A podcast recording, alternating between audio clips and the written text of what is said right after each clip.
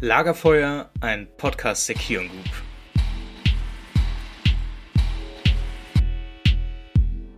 Gude und damit herzlich willkommen bei dem Podcast, der schon vor dem Hype großer Fan vom Internet der Dinge war. Und damit schön, dass ihr wieder den Weg zum Lagerfeuer gefunden habt. Heute geht es auf Tour. Wir bleiben gar nicht erst am Lagerfeuer, denn wir statten der größten Logistikmesse in Europa, der Lorimat in Stuttgart, einen Besuch ab und gucken uns einfach mal an, was es da alles so gibt. Wir wollen mal angucken, was die Trends der Branche sind, aber natürlich wollen wir auch direkt mal die Gelegenheit nutzen, mit unseren vier großen Marken zu sprechen. Jede unserer Marken, egal ob Dematik, Linde, Still, Baoli, die haben spannende und interessante Dinge dabei und dann gucken wir uns da einfach mal an, wie das aussieht. Für euch gibt's jetzt einen kleinen Zeitsprung. Ich mache mich jetzt auf den Weg zum Zug. Wir hören uns in Stuttgart. Viel Spaß. Wir sind bei der Logima 2022 in Stuttgart. Und anders als bei Still, bei Linde und auch bei Baoli widmet sich Dematik hier vor allem so integrierter Automatisierungstechnik und Software. Und wem das zu viel ist, dieser Stand sieht vollkommen absurd aus. Also hier gibt es 360-Grad-Touren, wir haben Augmented Reality durch VR-Brillen und wir hatten auch gerade eine sehr, sehr geile Show, über die es noch ein bisschen zu reden gilt. Insgesamt sieht es wahnsinnig digital aus. Und genau deswegen habe ich hier einen Gesprächspartner vor mir, den ich gar nicht selber vorstellen will, sondern ihn einfach mal fragen will, wer bist du und was machst du hier? Ja, hallo an die ganze Kion Family. Mein Name ist Adrian Kronfeld. Ich bin äh, Serviceleiter für den Raum Süddeutschland im Bereich Customer Service Field Operation. Sag nochmal ganz kurz, Field Operation, kannst du das irgendwie nochmal so auf Deutsch übersetzen, so in ein, zwei Sätzen? Was macht ihr dann im Alltag? Was ist euer Arbeitsalltag? Ja, das sind die, wir, wir machen äh, die klassischen Rundreisen. Äh, früher hat man gesagt, junger Mann zum Mitreisen gesucht. Äh, heute kann man sagen, wir fahren turnusmäßig zu verschiedenen Kunden. Wir sind also nicht permanent auf Anlagen, sondern wir sind turnusmäßig da und äh, betreuen da unsere Vertrags- und auch natürlich Nicht-Vertragskunden. Was ist denn deine Lieblingstechnologie hier auf der Messe bisher? Äh, was, was ich äh, sagen muss, äh, jetzt ohne Eigenwerbung zu betreiben, ich finde unser, unser Drohnenprojekt am absolut schärfsten, weil äh, es momentan niemand anders macht und auch kann. Und äh, ich bin der tiefen Überzeugung, wir sind unserem Wettbewerb mindestens zwei Schritte voraus. Dann steigen wir doch da mal direkt weiter ein, weil bei uns in der ersten Staffel geht es ja wirklich rund um das Warenlager von morgen. Und ich habe so ein bisschen das Gefühl, so ein Thema geht dabei extrem unter, und zwar der Schutz. Also selbst wenn wir über so ein Lights-Out Warehouse reden, über ein Warenlager, was komplett automatisiert ist und wo keine Menschen mehr stattfinden, auch da kann es ja immer noch zu gefährlichen Situationen kommen. Also was tun, wenn ein Warenlager dann trotzdem mal brennt? Und genau dafür hast du ja hier gerade an eurem Stand so einen interessanten neuen Service zur visuellen Inspektion vorgestellt. Was ist denn das genau? Ja, also wir haben äh, vor zwei Jahren haben wir mit dem Drohnenprojekt begonnen. Äh, ein klein bisschen ausholen. Es war eigentlich eine Idee von einem meiner Techniker, die, wie es einfach so oft ist, in einer einsamen, langen Nachtschicht macht man sich so Gedanken, wie man denn Prozesse vereinfachen kann. Und da die Jungs äh, äh, professionelle Drohnenpiloten sind, also auch Renndrohnenpiloten, haben die einfach mal bestimmte Positionen mit ihren Drohnen abgeflogen. Haben natürlich die ganze Aktion dann später bei mir gebeichtet. Und äh, gut, ich fand es aber trotzdem gut, auch wenn sie beichten mussten. Habe das unserem, äh, äh, unserer damaligen Geschäftsleitung vorgestellt und die war auch sofort Feuer und Flamme. Und äh, daraus ist dieses Projekt entstanden. Inspektion äh, mittels Drohnen. Und wenn ich das richtig verstehe, fliegt ihr also einfach mit einer Drohne dann in einem Warenlager hoch und klappert dann mit der Drohne alle zu überprüfenden Punkte einfach ab im Warenlager. Genau, wir, wir, wir, wir können äh, feste Prüfpunkte definieren. Wir halten uns aber natürlich auch an unsere Wartungs- und, und Servicevorschriften und, und diese Checklisten.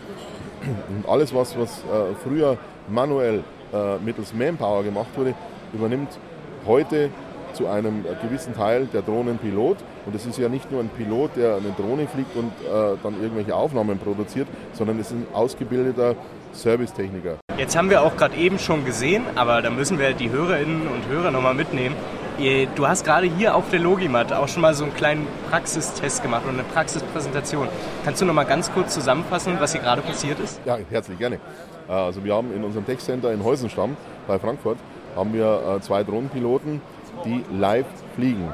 Wir bieten hier keine Konserve an äh, oder kein schönes geschnittenes Video mit, äh, mit äh, toller Musik untermalt, sondern die, die Techniker und Piloten sind oben vor Ort äh, auf mein Kommando wird gestartet. Wir fliegen eine sicherlich fest definierte Runde äh, durch, um einfach den Kunden und den Interessenten äh, gewisse Stationen zu zeigen. Und ähm, das ist also, wir bieten das Komplettpackage für den Kunden an. Und damit war's das auch schon von Adrian und bei Dematik. Und ich habe mich auf den Weg gemacht, denn Dematik war in Halle 1, alle anderen drei Marken, Linde, Still und Baoli, waren in Halle 10. Das war natürlich komplett auf der anderen Seite, also wirklich über 20 Minuten einmal rübergelaufen und da dann alle anderen drei Marken mal gesehen und da konnten wir uns dann auch die Stände angucken und mit ein paar Leuten reden. Über das bekannteste Flurförderzeug haben wir noch gar nicht gesprochen, nämlich den Gabelstapler. Und genau dafür habe ich mir einen Experten hier rangeholt, und zwar von Linde. Sag nochmal, wer bist du und was machst du hier? Ja, hallo, mein Name ist Christoph Mantel und ich bin der Produktmanager für unsere Frontstapler. Alle Frontstapler bei uns im Haus, sprich klassischen Hydrostat mit Verbrennungsmotor oder eben die neuen elektrischen Fahrzeuge, auch unsere X-Baureihe und das natürlich über alle Tonnagen hinweg. Erzähl mal ein bisschen was über die X-Reihe. Ja, das ist ganz wichtig. Wir haben festgestellt, wir haben wirklich äh, sehr innovative Maschinen, die sehr wandlungsfähig sind, vielleicht sogar wichtiger im Prozess als je zuvor. Nur braucht man auch die passende Antriebsvariante, äh, um die Bedürfnisse der Kunden zufriedenzustellen. Und hier kommen wir genau an den Punkt. Wir haben eben auch festgestellt, dass die Elektrifizierung Einzug nimmt. Mit der normalen E-Stapler, der hat die Bedürfnisse der Kunden noch nicht gestillt. Weil die Kunden brauchen wirklich einen Ersatz für die Fahrzeuge, die vorher vorwiegend im Außenbereich unterwegs waren, die mit dem Dieselmotor, mit dem Gasmotor angetrieben wurden. Und da setzt jetzt das X-Fahrzeug an und steckt die Brücke eben als Bindeglied zwischen den klassischen Fahrzeugen mit hydrostatischem Antrieb, wie wir sie früher hatten, und eben den E-Staplern, die eben dann mit, ich sag mal, weniger CO2-Emissionen oder vielleicht sogar im besten Fall ohne CO2-Emissionen auskommen, wenn sie dann eben mit grüner Energie versorgt werden und trotzdem noch die Leistungsfähigkeit unserer Maschinen, eben wie sie vorher waren, für den Autobereich. Und es ist eine sehr, sehr, sehr wichtige Schlüsseltechnologie für uns, weil sie wirklich auch nach Rücksprache mit den Kunden genau die Bedürfnisse der aktuellen Zeit stellt. Damit gehst du ja quasi auch schon direkt auf meine nächste Frage ein, merke ich gerade. Das ist wirklich großartig. Weil bei mir kam dann auch so die Überlegung auf, äh, mal den Gedankengang genommen, ich hätte jetzt ein Warenlager mit, keine Ahnung, 5 Millionen Büchern. Und du müsstest mir jetzt diesen E-Stapler verkaufen. Dann ist ja die erste Frage, die ich mir stellen würde, warum sollte ich denn überhaupt von einem herkömmlichen Dieselstapler auf so einen E-Stapler wechseln? Der größte Vorteil von einem E-Stapler im Vergleich zum dieselmotorisch betriebenen Fahrzeug ist natürlich die Eigenschaft, überhaupt in die Halle reinfahren zu dürfen. Ich sage deshalb dürfen, weil können können sie es alle, nur dürfen darf man es eben nicht mehr. Und damit ich eben auch in Zukunft noch mich in der Halle bewegen kann, brauche ich eben eine alternative Antriebsmethode ohne Abgase. Und da ist natürlich dann das X-Fahrzeug auch das Mittel der Wahl, weil es eben genauso gut für draußen wie für drin geeignet ist. Und da eben auch diese Brücke schlägt, die so wichtig ist und die viele heute neu anders oder eben ja, komplett überdenken müssen im Vergleich zu noch vor einigen Jahren. Woran arbeitet ihr denn dann momentan an den E-Staplern? Also wenn ich mir so vorstelle, was wir hier auch sehen, ist ja wirklich, es sieht aus, als wenn das schon zur Marktreife gebracht wurde. Jetzt ist so meine Frage, wenn ihr da momentan auch weiter dran arbeitet, fokussiert man sich da momentan darauf, dass einfach die Akkus stärker sind? Oder was ist so momentan der Key, wo du sagst, da müssen E-Stapler noch was bringen? Oder da ist noch Potenzial da? Also viel Potenzial wird von den Kunden verlangt zum Thema Komfort. Da ja die äh, Fahrzeuge mit hydrostatischem Antrieb vorwiegend im Außenbereich gefahren wurden, haben die natürlich auch bessere Dämpfungen, bessere Federung, bessere Klimaanlagen, Heizungen. Ja?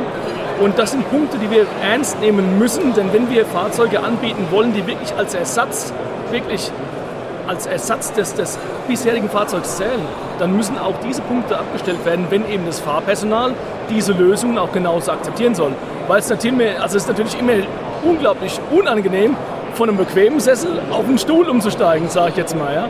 Und das ist also wirklich, glaube ich, jetzt das Mittel der Wahl, die Technologie salonfähig zu machen, auch für die Endkunden. Und das müssen wir jetzt über alle Baureihen sukzessive forcieren. In der aktuellen Baureihe 1252 haben wir es schon getan. Und jetzt müssen wir eben schauen, dass wir es auch für die anderen Baureihen so hinbekommen. Wir sind direkt bei Still gelandet und ich habe hier jemanden vor mir und ich muss erst mal fragen, wer bist du, was machst du bei Still? Ja, hi. Äh, ich bin Finja Kietzke und bin Sales-Trainerin bei Still für die Intralogistik-Systeme. Ihr hört es leider schon. Ansonsten war es bei der Logimand nie ein Problem gewesen. Die Geräuschkulisse war immer sehr ertragbar. Aber bei dem Gespräch oder bei der ersten Hälfte des Gespräches mit Finja bei Still, da war es ein Problem, weil eine Präsentation dahinter lief. Das ist ein Fehler, der mir da komplett unterlaufen ist. Und es tut mir erstens wahnsinnig leid. Zweitens möchte ich euch diese erste Hälfte wirklich nicht antun. Finja hat uns in die ACH-Baureihe eingeführt. Das sind so kleine Roboter, die am Ende so ähnlich funktionieren wie der Loadrunner, den wir in Folge 1 von Joachim vorgestellt bekommen haben. Das heißt, die ACH-Baureihe sieht auch so ein bisschen aus wie ein bisschen größere Staubsaugerroboter. Wenn ihr mal wissen wollt, wie die aussehen, guckt auch gerne mal in den Shownotes unten vorbei. Da habe ich euch die Kion Website Story verlinkt, wo wir euch das genau aufgezeigt haben. Und nichtsdestotrotz, die zweite Hälfte des Gesprächs ist wirklich noch sehr gut übrig geblieben. Da erzählt uns Finja, welche Einsatzmöglichkeiten man mit dieser Baureihe hat. Wie muss ich mir denn so einen realistischen Einsatz dieser Baureihe im Warenlager dann vorstellen? Wir haben grundsätzlich zwei typische Einsatzszenarien. Einmal den Punkt-zu-Punkt-Transport und den Ware-zur-Person-Transport.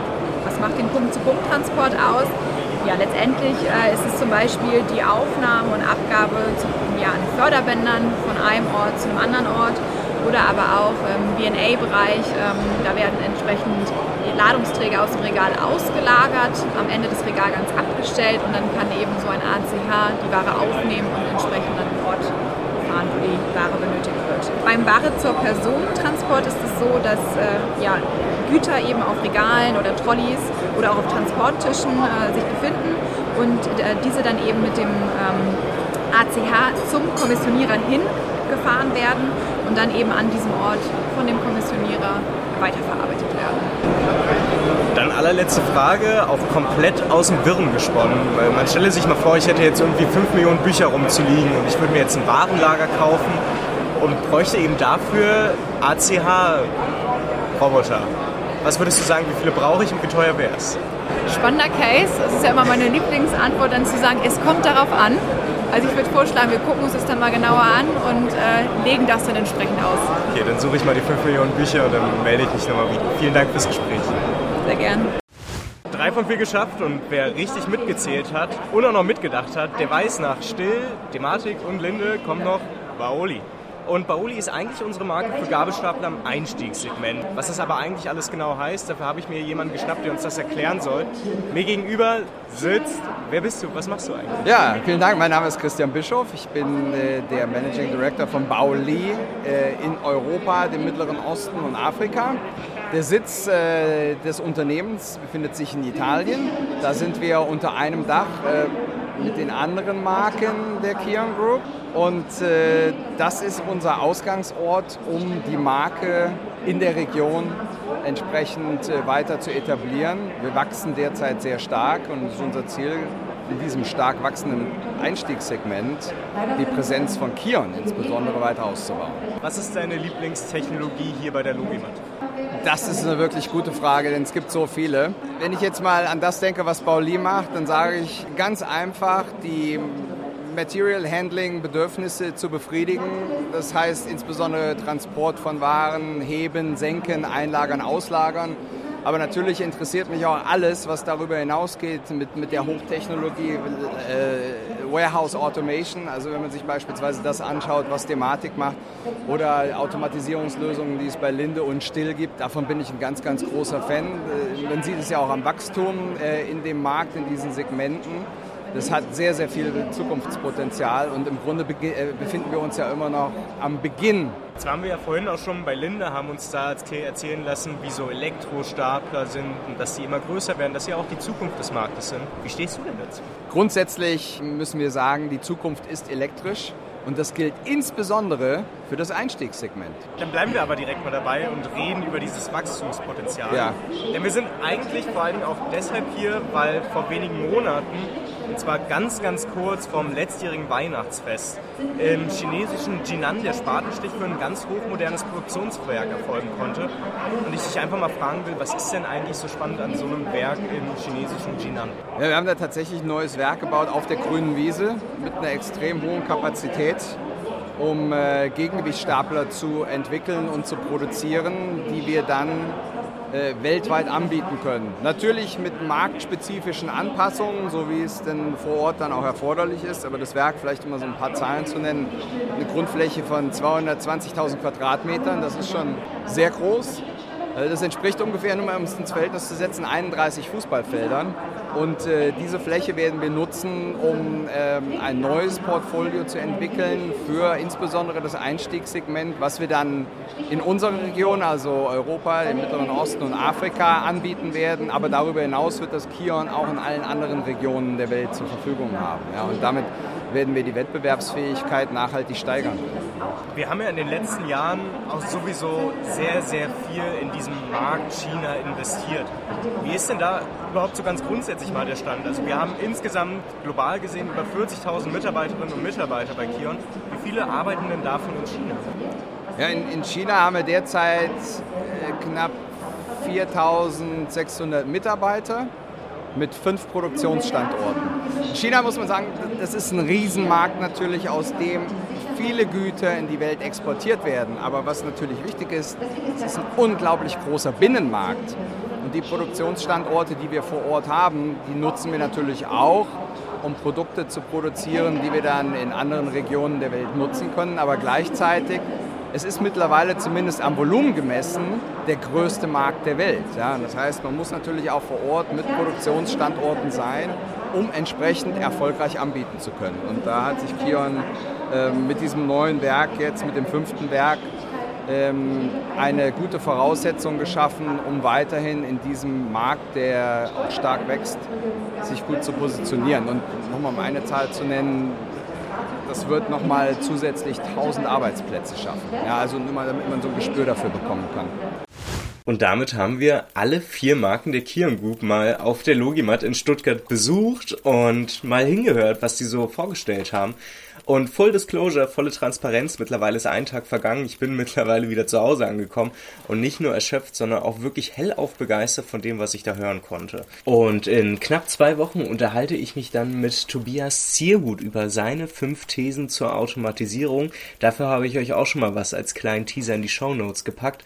Ansonsten, wenn ihr Kritik, wenn ihr Wünsche, wenn ihr Fragen, wenn ihr einfach nur Feedback habt, dann könnt ihr mich natürlich unter den fast schon bekannten Kanälen erreichen.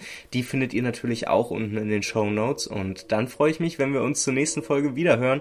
Bis dahin, passt auf euch auf, bleibt gesund. Bis dann. Ciao.